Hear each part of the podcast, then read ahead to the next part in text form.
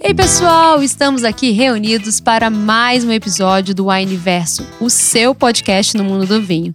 Meu nome é Tamiri Schneider, faço parte do time de sommelier da Wine e estou aqui com meu quartzo rosa, Isabela, para a gente comentar um assunto que é muito pertinente. Primeiro eu queria falar que eu vim uma vez de rosa e agora todo episódio a Tamires me chama de quartzo rosa. Gente, ela tava toda de rosa. Não tem como. Mas eu queria saber hoje, Tamires, como que eu posso aprender sobre o meu paladar? Um assunto pertinente mesmo, né? Muito pertinente. De uma forma, mais um, mais um daqueles episódios que eu podia resumir em uma palavra só, quer dizer, em uma frase. Quer dizer, nesse caso é uma palavra mesmo, bebendo.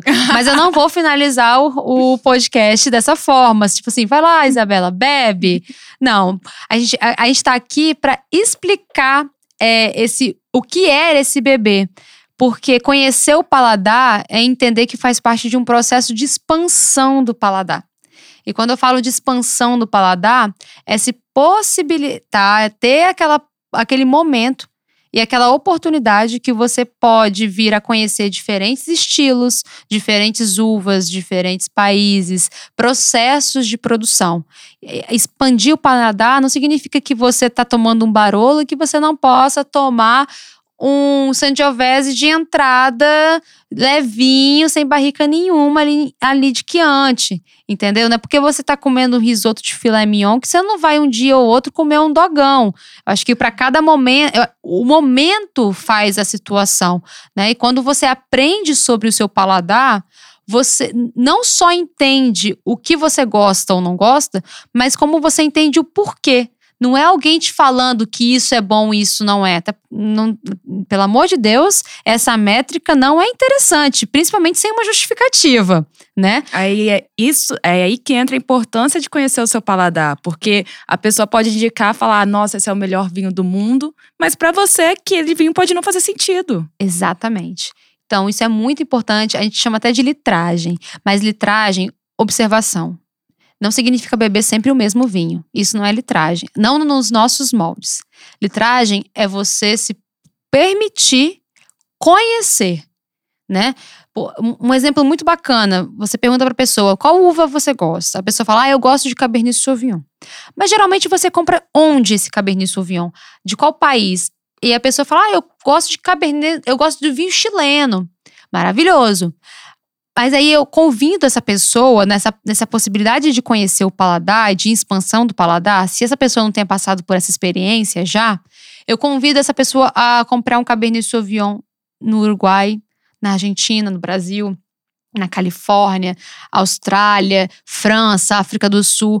A uva é a mesma. Em, em, tese, o DNA da uva é o mesmo, mas em diferentes terroirs, ela, ele vai apresentar uma diferente bebida, um, uma, diferentes características.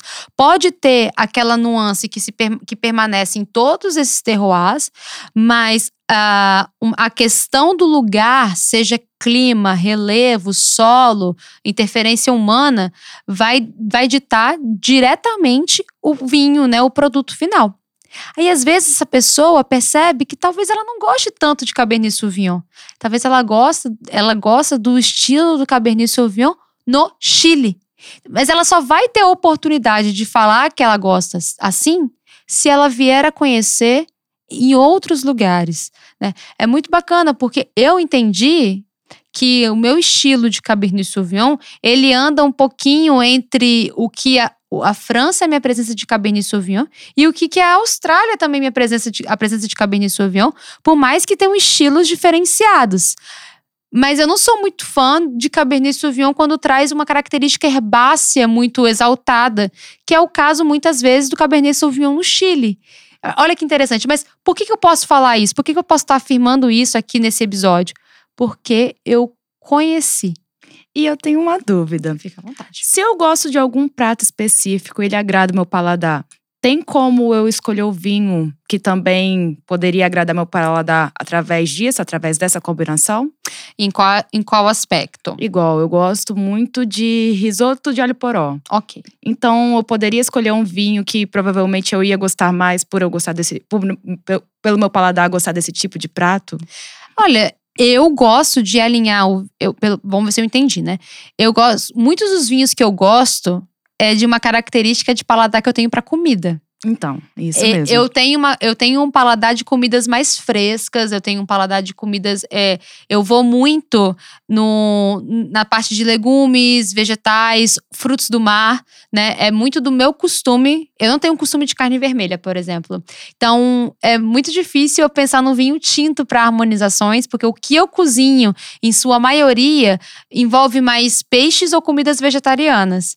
Então, isso ajuda também nesse aspecto, porque isso é um ótimo ponto, porque isso é uma outra. ah, maravilhosa, né? Um quartzo rosa. É, é maravilhoso para entender o paladar também nisso. Você pode gostar muito de um camarão. Gente, eu não tô falando que vocês não possam fazer isso. Inclusive, vocês já devem ter escutado o podcast do que possivelmente pode dar errado. Não é sobre é, harmonização ou julgar gosto e tudo mais. Ou trazer uma regra sólida que Não, deve, se deve pelo seguir. amor de Deus, não. Mas você pode gostar muito de um camarão na moranga. Eu amo. E você pode adorar muito um malbecão argentino. Uhum. Não tem problema nenhum. Mas você vai. Só porque você gosta de um e gosta do outro, você vai querer juntar eles na mesma situação. Talvez não seja a experiência mais agradável, talvez não seja é, algo interessante para aquele momento. Conhecer seu paladar é talvez entender que o rosé do Malbec seria muito mais interessante nessa harmonização do camarão na moranga, entendeu? Do que o barricado tinto perê pororô, que você também gosta bastante. E é isso, gente. Conhecer o paladar, essa expansão do paladar, não significa gostar só de uma coisa. É entender as nuances e para saber explicar também o que você gosta e o porquê que você gosta daquilo, né? Eu, eu, eu falo por mim com questão de amadurecimento. Eu tenho, eu, eu, eu aprendi com a vida que eu gosto de vinhos que traz mais a característica da fruta. Eu gosto muito de uma forma de preferência, tá? Agora eu tô falando de uma forma pessoal, gente. E eu só posso falar assim porque caminhei, litrei. Ela sabe. Litrei o mim, né? É, litrei pra mim, que é o seguinte, é, eu entendo hoje que eu gosto muito mais de vinhos que trazem essas características frutadas, tem uma exaltação desses aromas primários, e por mais e, e não necessariamente que sejam vinhos jovens, podem ser até mesmo vinhos envelhecidos em garrafas que já traz notas terciárias ali de uma fruta mais mais seca, mais madura, de notas de mel, a depender se a gente tá falando de um vinho branco e tudo mais, mas que tenha é essa força desse frutado, essa, fro- essa força desse frescor. Me agrada mais quando eu vejo que o vinho amadureceu em tanques de cimento, por exemplo, em ânforas, né? Ou até mesmo em, tanques de aço inox. Ou quando fala de amadurecimento em barrica, eu gosto quando esse vinho amadurece em barricas usadas, ou seja, que ganha corpo, ganha complexidade, mas sem trazer aquela característica da madeira para o vinho. Mas eu vou dizer que eu gosto disso, eu gosto, me agrada mais é, é, esses vinhos, né? Principalmente os vinhos tintos, nessa forma mais fresca, porque eu já experimentei. Eu vou saber entender a qualidade dos dois, de, de ambos estilos, mas eu posso explicar para você por que é a minha preferência. E po- não só por questão de do frescor, do frutado, de ser um vinho mais leve, né, mais descomplicado, não só por isso, como também eu gosto, eu vou voltar para a tua pergunta, porque as coisas que eu gosto no meu dia a dia, as coisas que eu gosto do meu dia a dia combinam mais com esses estilos de vinho. Então me facilita a entender meu paladar, a escolher, a expandir. Mais uma vez, né? Posso querer também um Barolo, eu posso querer um vinho de 24 meses em barrica, de 225 litros, né? Não, não, tem, não tem problema. Ai, eu também gosto de pensar no momento. Sempre Hum. trago isso, assim, harmonização com o momento. Porque eu adoro tomar um vinho branco na piscina, no calor. Pra mim, essa harmonização é perfeita. Então, acho que a descoberta do meu paladar também tá na descoberta de quando vai ser que eu vou tomar aquele vinho. Nossa, eu achei profundo isso. É uma reflexão muito bacana. Porque entender seu paladar é entender os momentos também. Sim, com Ah, certeza. Eu já, já estive é, numa situação de um calor do verão, a pessoa querer me levar um Malbec para um, pra um churrasco. Meu Deus, tá doido. Um Malbec tem seu momento, E combina com churrasco, né? mas não ali. Mas não no calor do verão. Mas eu vou, eu vou- gente, Malbec é, é curioso porque muita gente fala, ah, eu gosto de Malbec. Gente, eu também gosto. Mas tem um Malbec rosé, tem um Malbec tinto. Inclusive, tem até um Malbec branco, que você vinifica sem a casca, ele fica um vinho branco. Não sabia. Aham. Ah, Blanc de Malbec, pode pesquisar. Então, assim, existem várias situações para vários momentos. Nesse específico, era um, ca- um calor do caramba. E um vinho muito denso, um vinho muito potente, 14% de álcool, aquela coisa pá. Não era uma coisa muito agradável ali. Então, por que não um rosé? Um churrasco tem carnes vermelhas, asinha, do, da- asinha de frango, é, vinagrete, arroz, feijão tropeiro, é, pão de alho, queijinho. Melhor opção para esse é o rosé. Um rosé geladinho. Um rosé mais geladinho. que delícia. Exatamente.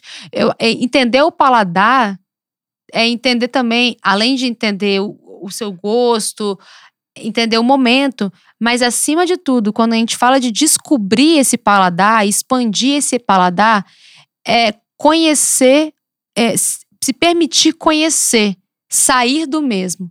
Se você fala pra mim que gosta de tal vinho porque só toma tal vinho, e quando olha pra qualquer vinho que é um pouquinho diferente da proposta daquele vinho, sem nunca ter tomado antes, eu vou achar que é implicância com a minha pessoa. Entendeu? Só vai saber se você não gosta. Gente, é a mesma coisa de introdução alimentar com criança, pelo amor de Deus. Você, vai ter que ter paciência, você vai ter que estar ali, você vai ter que ensaiar, você vai ter que estudar, né? É, para qualquer, para qualquer coisa. Se para comida é assim. Gente, é isso, é treino. A gente teve um episódio falando sobre. é, a, gente já, a gente já teve episódio, a gente já falou sobre o olfato, que o olfato é treinar. Tudo é treino, paladar também é treino. Então, permita-se é, receber um vinho que tenha um estilo diferente do que você está acostumado, de um país diferente que você está acostumado, de uma uva diferente que você está acostumado. Eu até lembrei aqui, sabe uma coisa maravilhosa para essa expansão do paladar? Ah, me fala, já tô anotando a dica. Assinar o Clube Wine. Olha só, claro! Não, e assim, não é, não é merchan de brincadeiras à parte, é uma situação de que nu- numa assinatura de clube, você não vai escolher sempre o mesmo vinho. Você vai receber vinhos conforme a proposta daquela experiência que você assinou. Óbvio. Experiência, essen- no caso do, na wine, né? Essenciais, é, surpreendentes, notáveis, singulares, refrescantes, espumantes. Você tem um- um- uma proposta dentro daque, daquela, daquele clube, dentro daquela assinatura, né? A experiência essenciais para paladares, não só paladares iniciantes, mas também para quem está buscando rótulos descomplicados. Inclusive, o essenciais é o que mais apresenta de países diferentes, justamente porque tem essa, essa pegada de apresentar a introdução do mundo do vinho para os assinantes, para os sócios, né? Então você vai com mais facilidade no Clube Essenciais conhecer países diferentes dentro de um estilo de um vinho jovem, leve e descomplicado. E o mais legal é que essa apresentação é também guiada, né? Você tem ali a revista que você consegue ver todas as características do vinho. Então é muito interessante para você conseguir entender o seu paladar a partir da experiência que você está tendo com o clube. Exato. E aí aquilo te proporciona, você não vai receber a mesma coisa.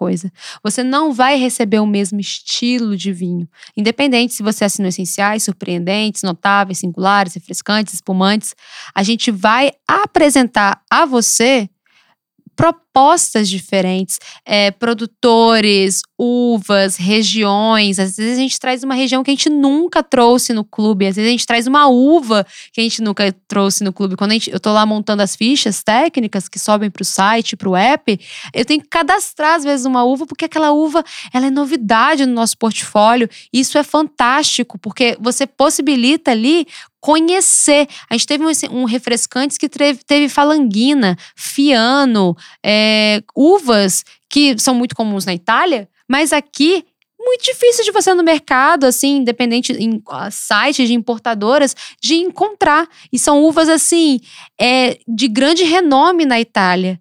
E você conseguiu conhecer pela assinatura do Clube Refrescantes. E sem precisar sair de casa. Com comodidade. É, aqui a gente está fazendo um processo de. né, nessa de assinar, você tem a, a curadoria, o conteúdo e a comodidade. que São os três Cs da assinatura, né? Que você recebe na sua casa. Isso é fantástico. Então, assim, você que tá nessa de querer expandir o seu paladar, dê uma chance para o clube de assinaturas. Dê uma chance para o clube de assinaturas Wine. Entenda ali qual é o, o, estilo de qual é a proposta de assinatura que adequa ao seu estilo de vida, às suas ambições com aquela com aquele com aquele clube, com aquele conteúdo em específico, para você conseguir ter acesso a mais informações, a mais tipos diferentes de vinho e entender o que gosta e o que não gosta. Porque também tem isso, né? No clube, não necessariamente você vai gostar de tudo o tempo inteiro. Porque é isso que é bacana. Porque à medida que você vai expandindo o seu paladar, você vai entendendo o que você gosta e o porquê de gostar daquilo. Perfeito, perfeito. Aí é isso, gente. Essa, essa conversa é uma conversa que me agrada muito, porque a gente percebe que é só mesmo fazendo para entender. Se ficar só na base da teoria aqui, numa coisa que precisa ser mais empírica, tete a tete ali, dia a dia, a gente não vai sair, a gente não sai do mesmo. Né? Então, essa possibilidade de você experimentar, entender, expandir, sair do mesmo, é que faz você se apaixonar mais e mais pelo mundo do vinho. Gente, vocês não estão vendo, mas os olhos da Tamires estão brilhando aqui, com ela me explicando tudo isso. E eu acho que é isso, né? Confiar no processo da expansão do paladar. Lindo, gravem essa frase: expandir o paladar. no mundo do vinho, ela é fantástica. Isa, mais uma vez, muitíssimo obrigada por ter topado estar aqui com a gente. Todas as dicas já estão anotadas.